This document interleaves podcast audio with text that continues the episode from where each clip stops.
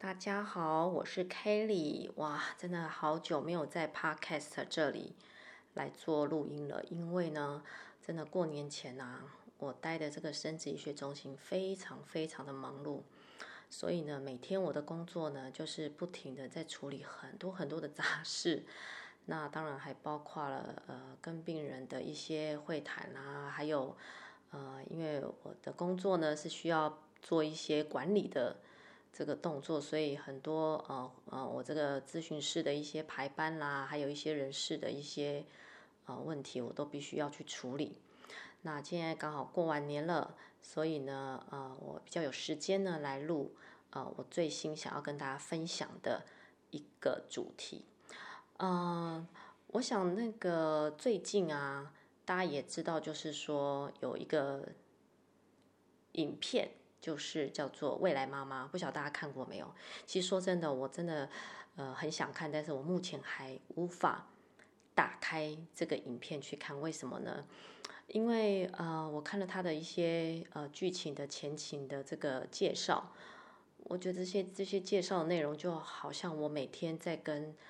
呃不同的 case 在做一些呃咨询聊天的内容。那么我会觉得好像在看影片的时候，感觉又像在上班一样，所以我有点不太敢看。不过我想近期我还是会找个机会来看它。那如果我有看的话，再来跟大家分享我的心得跟我的想法。好，那我想我今天想要跟各位分享，就是因为呃我在这个呃我的这个生殖医学中心，我的工作其实大部分都在管理，但其实我偶尔会把我自己。派放到临床去做一些呃临床的工作。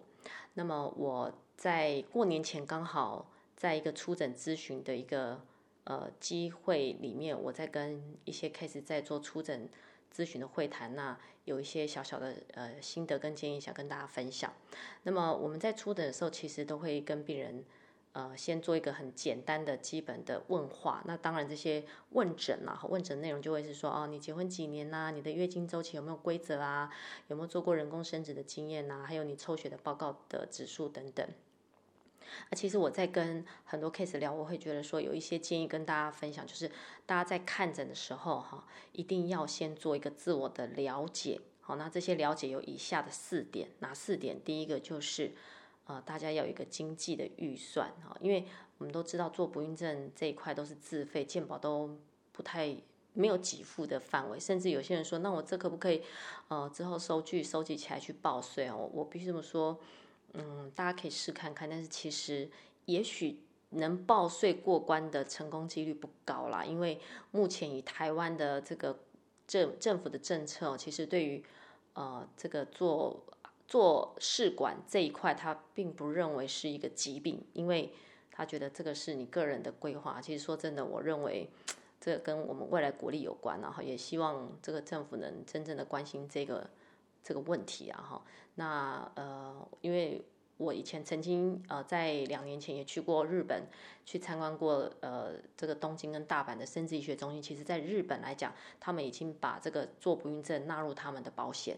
所以这一点在日本做的很好，但是也因为这样，其实他们有在呃取卵的这个嗯用药部分其实比较保守，所以相对他们成功率比较没那么高。哦，这这个是一个政策下的一个一个状况，但是在在台湾来讲的话，因为都自费，所以呃不管是在呃疗程，我们都希望是快速的达到大家尽快怀孕的一个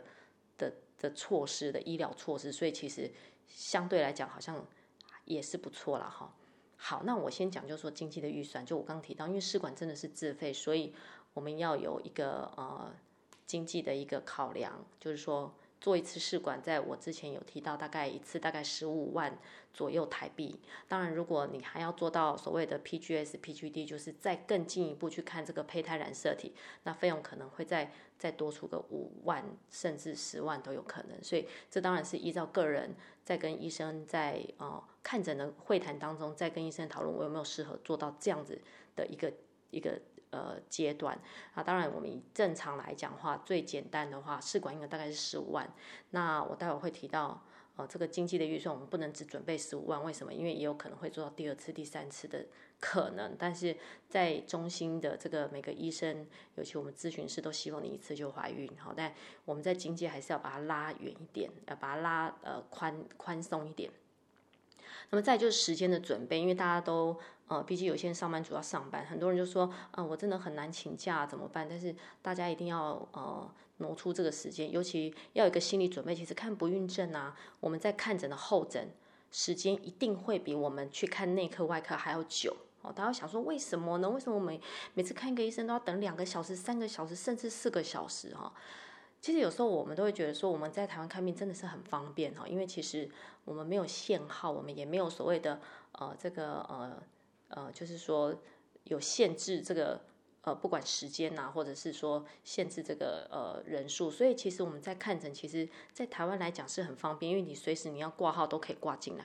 但也因为这样子，如果今天你遇到的你想要去看的这个医生，他是非常 popular 的，他真的是呃很多的病人，那么你当然相对的你的时间就会呃拉得比较长。那你等候的时间比较长，还有就是因为不孕症的医生，他们在看诊当中，他们通常都要去取卵，去做胚胎的植入，所以说你的看诊时间中间可能会被稍微停顿，那必须要有这样子的一个呃心理准备，因为你看嘛，你看医生，你当然希望你的医生是亲自帮你取卵啊，亲自帮你植入，那他们的时间从什么来的？就是你平时的看诊时间，他必须挪出这样的一个时段来做这样子的。的事情，所以如果你是看早诊或当然是无诊，那么当然就有可能这个医生就会离开一下，那我们的时间稍微会拉长一点。那呃这样的意思是告诉大家，就是说在看诊的时候，我们在呃看诊必须要有一个呃准备。我今天可能一整天，最坏的打算就是一整天耗在这边。好，像刚刚提到的经济的预算，大家也要准备多一点的这个经济的一个一个来源，我们才有办法。说在做这个呃疗程，我们不要有给自己的有经济的压力啦，有时间的压力啦。其实相对的，呃，在在这个过程你会觉得非常的痛苦哈。所以经济跟时间我们都要把它准备出来。好，那这样子来讲的话，对各位的疗程的这个呃准备是比较比较有这个弹性，心里也比较不会有这么大的压力跟焦虑。那么在第三个就是先生的支持，我想大家都觉得当那是当然的啊，但是因为呃，Kelly 在临床上真的遇到有的先生，他会一来说，因为我曾经在出诊遇到，就是先生来，他们都没有登记结婚。我说哦，那抱歉，因为人工生殖法就必须要登记结婚。那先生就会有很多说辞，他会说哦，我因为怎么样怎么样，那或者说呃，这个有一些呃，就个人的因素不能去登记。那我说那这样的话，那可能就。必须，我们可以先帮你做个检查，然后，但是最后必须回去呃自己做功课。那这时候有时候夫妻就会有点呃，在太太的部分，他就会当然跟先生会有点不开心，就会有点争吵。那当然我这个就会必须还要做个和事佬，去缓和夫妻之间的这个。紧张的气氛啊，哈，但是就是说，除了结婚的登记，还有包括就是因为刚提到这个经济的预算，先生也会需要出一点钱的时候，那他当然就是有时候会很有意见。那那大部分我觉得哈，在我从事这工作十几年来，我觉得现在的先生真的都越来越贴心了。说真的，就是呃，会一起跟太太来看诊的先生的比例都慢慢的偏高。在以前呢、啊，呃，在十几年前的时候，我遇到。这有的 case 太太都是自己来，先生我从头到尾都没有看过他有出现的状态。那现在已经普遍越来越多先生都会陪着来。其实相对的，我觉得现在的夫妻、现在的太太都还蛮幸福的，先生都还蛮支持我。但这一点我觉得是蛮重要，不管是精神上的支持，还有经济上的支持，我觉得这个都要达到一个很很好的状态。因为有时候偶尔偶尔真的会遇到有的太太她。会说，我老公就不想叫我，他不想再做了。可是我就是很想，我不甘心，然后他就自己单，就是单枪匹马的来，他他还是一直要做。可是这先生就从头到尾都不出现，只只只提供精子。那我就觉得这这太太真的是挺辛苦的。所以，嗯、我想先生的支持还是对我们女人来讲还是蛮重要。好，那当然其他什么啊，什么同学也生小孩啦，公婆要你生小孩这种期许，我认为就是。这种我们不把它考虑在内，最主要是要了解自己是不是真的想生小孩嘛，哈。好，那呃再来就是呃那个年龄的条件的预期哈，意思就是说嗯，我曾经因为像现在大家在晚婚的状态下，通常来求诊出诊都可能年纪真的是比较偏大，有三十八岁哈。其实应该说，在国健署人工生殖法的规范，三十八岁就是一个临界点，就是说你三十八岁以上就属于高龄。就真正在不孕症来做就是高你，就成功率开始就真的是很明显的往下滑。所以如果来的 case，我曾经遇到就是来他四十岁，那他就跟我说他呃前面做了几次啊，胚胎如何如何啊，哈，那但是他可能做了一次，比如说在 A 诊所做了没有怀，他马上就跳到 B 诊所又没怀，然后又跳到我们的诊所。那我这样我我通常就会建议他，我会说，因为其实以以这个呃太太的年纪哈，就比如说四十岁来讲。如果我们要得到好的胚胎，以这个统计学真正用数据的这个逻辑来去推论的话，假如说四十岁，我们认为是要三十颗卵才会有一颗，呃，对不起，应该说三十个胚胎里面会有一个胚胎是好的。好，那我怎么样去举这个例子给先生跟太太听？举例，比如说我们把一个。呃呃，一个一个桶子里面放三十颗球，有二十颗呃，二十九颗是绿色的球，一颗是红色的球。好，那个红色就是对的胚胎的意思。我们要从这三十颗球里面，每一次抽一颗球出来，第几次才能抽到那那个呃红色的球？我们不知道。也许你第一次就抽到，也许你第十二次，也许你第二十九次，甚至也许你是最后一次抽到。所以以这样的概概率来。来看这个取卵这件事情，以四十岁，如果我们三十颗卵要有一颗好的胚胎，是哪一次会中？是第一次植入中呢，还是第二次，还是第三次呢？不知道。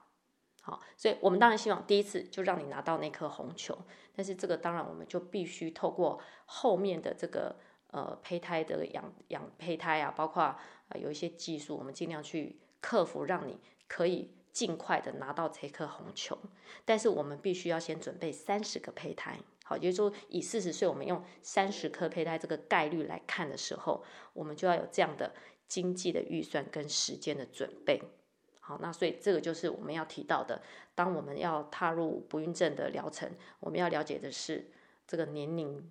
条件的一个预期。好，所以不要把它想着说我不管了，我就一次要怀，没有这种哈，没有这种一次怀。还有就是说，当你开一个诊所，你不要。呃，没有怀你就跳到别的诊所，尽量是在一个生殖医学中心，你让这个医生让你做个两次甚至三次。那通常来讲的话，医生如果你找对了，通常两次三次，你的条件也都解决掉了，通常是会怀孕。好，那当然这我不是说百分之百，但是这样子的一个概率大概是如此哈。所以大家不要就是呃用。呃，Doctor Shopping 去换这个诊所，也不要把自己就是说，哦，我就是只有这些钱呐、啊，我的时间也不够啦，哦、然后我的年龄，呃，我不管我年龄，我就要一次换这种，不要把这个期望拉得这么的紧，哦，大家有一点宽松的概念，这样对自己来讲也不会有这个做这件事情是变成是一种压力，好，好，再来就是跟各位提一下，就是我在临床上看到，觉得跟大家建议，就是我们在看诊的时候。有三大禁忌，什么叫三大禁忌？就这三个点，我希望大家在看诊的时候不要保持着这样子的一个状态哈。这第一个点是什么呢？就是，呃，我会觉得有些 case 他们来，他会比较各家生殖医学中心每一个项目的价钱。我不晓得大家听得懂这句话的意思。比如说，他就会问你说：“哎，请问你们中生殖医学中心，你们的冷冻胚胎多少钱呐？你们显微注射多少钱呐？啊，你们什么什么多少钱？”他把那个每个项目哦，都帮你问得很细，甚至他问你挂号费多少钱，检查费多少钱。当然，我了解大家一定要有一个经济预算，这是我没有问题。但是，我觉得我们大概就要知道个大概。比如说，像我刚提到，我们做试管大概就十五万左右。好，那可能 PGS 你想知道哦？我们在做 PGS，在做这个胚胎染色体，一颗多少钱？送一颗多少钱？送两颗多少钱？这个我觉得可以问。可是不要每一个项目都去比较的时候，其实对各位来讲没有太大的帮助。为什么呢？在各家中心的他们在设定每一个项目的时候，他们会有一点不太一样。不太一样是什么呢？有的生殖医学中心他会把一个价钱，他会分成两笔。那在两笔的时候，好比说，OK，它分成一万加五五千，就一万五。但是你以为，呃，比如说某个诊所，它就是只有一个品项，它就告诉你一万五。所以你在问的当下，你会发现，哎，那个 A 诊所告诉你一万五，B 诊所告诉你五千，他说啊，怎么会差那么多？其实他没有告诉你一万，那那是另外一定会付到的，所以你就以为哦，那 B 诊所比较便宜，其实是没有。我想这些费用大致上都会大同小异，但是有些诊所我必须说，确实它的定价是特别高了一点，没有错。但是呃，当然了，我认为以我给大家的建议就是说，今天要选的生殖医学中心。不是在于价钱贵不贵，当然这是一个考量点，但是我们不要用每一个项目这样一个一个去比。其实，呃，它不像在买肉买菜这样的一个概念，说哦这一家卖肉哈，这个猪肉一斤两百五，那个一斤三百，我就要买这个两百五。但你殊不知这个两百五，它可能是这个这个肉的来源是比较没那么好的 等等。好，当然，但我就说不要用这样的心态，好像在逛市场的心态去比较各家的价钱。最主要，我认为还是要去看这个中心的成功率哦，包括他整个团队，他的医生的这个医医术啦，医的医术也好，还有整个团队护理师给你的这个呃咨询的这个呃呃正确性，还有就是生这个实验室他们在培养胚胎的技术啊、环境啊等等，因为这个都会在你整个呃不孕的这个求诊过程里面，除了呃这个。不管说你钱付的如何，但其实最重要是说，给你的感觉，第一个不要让你觉得焦虑，然后再就是说要给你很好的成功，因为我们目的就是要生小孩，要怀孕嘛，而不是在中间这些钱比这个比那个的。我觉得这个会让各位的这个呃会会会陷入选择性的困难跟失焦。其实我认为比较价钱这一点来讲，真的要请大家哈，不要再做这样的动作，可以问一个大概的价钱就可以了哈。好，那么再来就是第二个，大家不要去查网络的资讯去吓自己，然后甚至拿这个网络的资讯去质问医生，因为呃有些应该这样说，我都会跟 case 说，因为你在网络上查的资讯，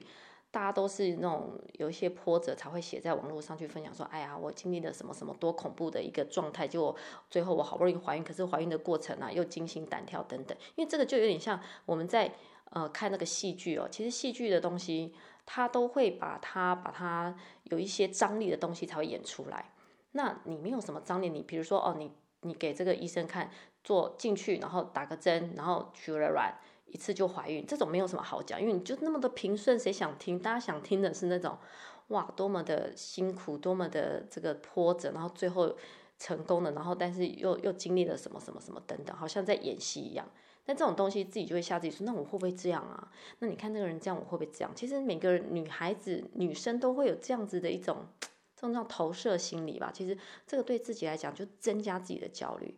那其实因为我我的工作，我都希望就是让大家减轻你们的焦虑跟你们的恐慌。但是像这种是自己给自己，真的就我就必须跟大家说，真的，请放下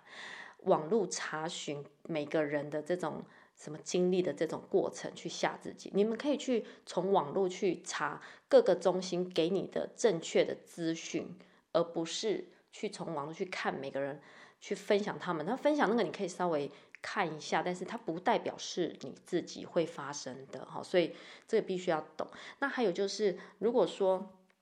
你用拿这个资这个资讯去询问你的医生，然后说，啊，你可不可以帮我做这个？你看人家那个就做那个什么，好，当然这个要问话要很小心哦。我我曾经就在呃我之前的工作的单位啊，那那个那个医生哈，他其实非常反对这个所谓的嗯就是免疫疗法，但是现在因为免疫疗法已经被大家就是慢慢慢把它再推出来，因为很。很有一些 case，他们会认为，哎，我没有怀孕，是不是因为免疫的问题？那有些医生就会在这个方面去帮这些妈妈在做进一步的，比如说检查啦、治疗等等哈。那么在早期的时候，这个免疫疗法并不是那么的，呃呃，应该说那么的成熟吧哈。那所以，呃，大家对于免疫疗法，尤其不孕症的医生，对免疫疗法是，呃。不是很支持的。那不是很支持的状况下，有的病人他就会去问医生说：“嗯，那我可不可以做？”那有的医生他会觉得这个是一个很禁忌的一个一个话题，或者他可能他不支持，所以在问话当中就变成医生可能就很生气，说：“你是质疑我的。”我的医疗嘛，那你来找我干嘛？你那你就不要来。那其实对病人来讲，其实在在这个呃问诊的过程就是很不愉快。所以在问医生问题的时候，其实大家要很小心，说尽量不要去跟他说，哦，我听那个某某人说他那个医生给他做这个，所以你可不可以什么等等等，这种话其实对医生听起来是蛮刺耳的，好，所以大家在问医生问题的时候，建议就是说，你可以说，呃呃，有一个这样的疗法，不晓得医生你有没有听过？那你你你你会建议吗？好，你可以用这样很温、很很温柔的、很这个呃呃，就是在询问专家的方式来询问他的时候。好，那当然，我想医生会愿意回答你。但是，呃，就像我刚刚说，在问的时候，不要去刺激到医生的那种敏感的那种点，好不好？好，那这是我呃也建议大家这么做。那么第三个呢，就是呃有的 case 哦，他会不遵从医生的 order 跟建议。什么是 order？什么是建议？order 就是医生告诉你你要怎么做。你一定要怎么做，因为这个是很重要的。好，那我想这个 order 就绝对是不能说我不要，因为我曾曾经在呃临床上遇到医生说，哦，你要抽血，就病人说我不要啦，因为我的血管这么难抽，我真的不想抽。好。那么医生也撸不过啊。那医生因为为什么要你抽血？就是一定要看你每次打完针，你的这个血液中面中间这个呃浓度的变化，他才知道他的用药是不是呃可以再更精准一点。但你不配合的时候，医生当然也没辙，好，没辙就不抽，不抽等到他回诊之后打完针回诊，结果就看到那个从超音波影像看起来就不对了。好，那当然病人也很生气，但是医生也很无奈。你你不你不遵循，那我怎么去帮你？好，所以这些这些呃，举个例子，也是让各位晓得，哎，一定要去遵守医生的给你的一个指示，好，因为这才有办法帮助到你。另外就是说，医生给你的建议呢，你一定要去听进去，因为通常来讲的话，你会相信的医生，基本上他当然一定就是给你的建议都会是呃这个希望你怀孕的一个建议，哈。啊，当然，如果你觉得，嗯，这个建议我，嗯，虽然很想做，可是我又有点难决定的时候，那么你也可以好好跟医生聊一下。那那有没有其他的方法？或者是说，你也可以诶问一下跟诊的护士。那呃，这个医生这样建议，你觉得我怎么样决定比较好？可以可以问同呃，就是说诊间的护理师，或者是说这个呃诊所的资深的护理师，包括护理长等等。那么他们也会给你从你的角度去看他的建议。怎么样做会更好？因为有时候医生在看诊，你知道很多病人的时候，他们给的建议就是呃比较常见的，比如说他觉得这样子可能对你是比较快速，可是也许你有其他的考量，你又说不出口，那么你就可以出来找其他护理师再稍微聊一下，那么呃再做一个决定，我想也不迟了。所以这些东西当然就是说呃大家在。看诊的当中不一定只可以跟医生聊，你们也可以问问看这个呃其他就是跟诊的护理师、咨询的护理师。我想好的生殖医学中心，呃成熟的生殖医学中心，它的咨询员一定会给你很好的建议，而且他的咨询的内容一定是很有这个深度跟专业的。好，我想大家也可以从这样子的一个呃这个看诊的这个习惯的这样子一个呃。过程去了解，诶，这个生殖医学中心到底它的程度，它能给你什么？那我想，除了医生、咨询护理师，你们也可以多呃，不要讲考考他了，就可以多多询问哦。包括啊、像我的呃这个服务的这个生殖医学中心，那病人看到我跟我聊聊完之后，